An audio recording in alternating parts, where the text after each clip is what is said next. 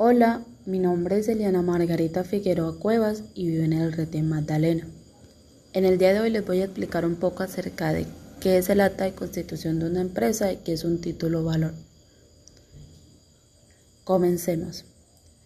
El acta de constitución de una empresa es el documento en el que los socios fundadores de esta firman ante un notario, para después proceder al registro de su sociedad ante la sede del registro mercantil de su departamento. Esta acta debe, debe contener los siguientes elementos. Nombre, es decir, cómo desean que se conozca su sociedad. Objeto social, cuáles serán las actividades que llevarán a cabo. Dirección, dónde va a estar ubicado su domicilio. Capital, es cómo va a participar cada uno de sus socios. Administración, es el número de administradores y el tiempo que estos estarán a cargo toma de decisiones.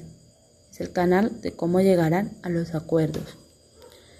Son los socios quienes tienen la obligación de presentar el acta de constitución ante el notario. Ahora, ¿qué es un título valor?